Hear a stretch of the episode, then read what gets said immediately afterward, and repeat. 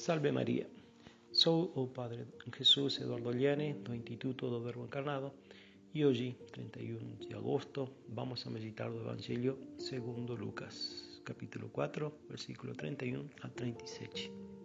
Jesus ensinava com autoridade.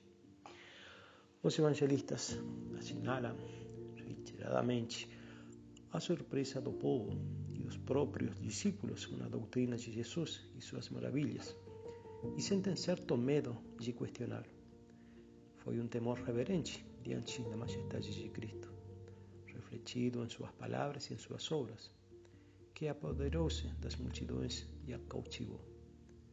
São Lucas conta-nos no Evangelho da Missa como, depois de Jesus ter curado um endemoniado, todos ficaram apavorados e disseram uns aos outros: Que palavra é essa que com poder e força comanda os espíritos e eles saem. E São Marcos assinala em outra ocasião que o povo se espantava com sua doutrina, pois os ensinava como quem tem autoridade e não como os escribas. Por meio de sua santíssima humanidade, falou a segunda pessoa da Trindade, e o povo, consciente de seu extraordinário poder, passou a apontar os nomes e as mais altas hierarquias que conhecia. Será o Batista, Elias, Jeremias ou uns dos profetas? Eles eram muito curtos. As pessoas que ouviram Jesus perceberam claramente a diferença radical que existia entre a maneira de ensinar dos fariseus e escribas e a segurança e força com que Jesus Cristo declarou sua doutrina. Jesus não expressa uma mera opinião, nem dá qualquer sinal de insegurança ou dúvida. Ele não fala como outros profetas em nome de Deus. Ele não é apenas mais um profeta. Ele fala em seu próprio nome. Eu te digo. Ele ensina os mistérios de Deus e como as relações entre os homens deveriam ser, e apoia seus ensinos com milagres.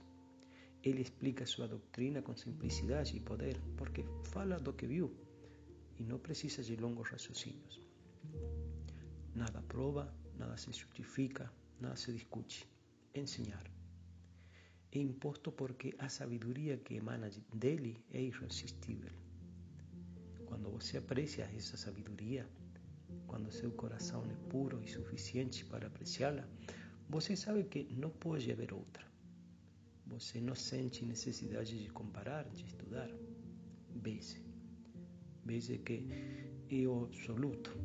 Veja que diante dele tudo é bom. Veja que ele é vida. Assim como as estrelas se apagam quando o sol o mesmo ocorre com todas as sabedorias e escolas. Senhor, a quem iremos? Você tem as palavras de vida eterna. Jesus continua a falar a cada um de nós, pessoalmente, na intimidade da oração, enquanto lemos o Evangelho todos os dias.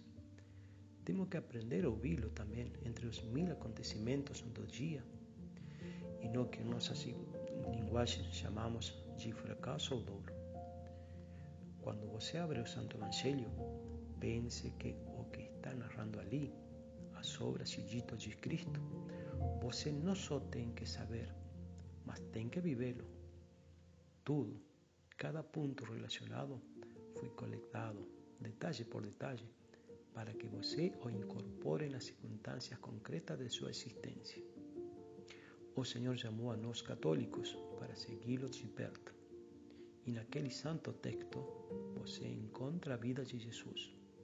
Mas, além disso, você deve encontrar sua própria vida tomar o Evangelho diariamente, lê-lo e bebê-lo como norma concreta. Assim procederão os santos. Que Nossa Senhora, então, nos conceda a graça de amar a Nosso Senhor, seguir e crer em Sua autoridade. Ave Maria Puríssima, sem pecado concebida.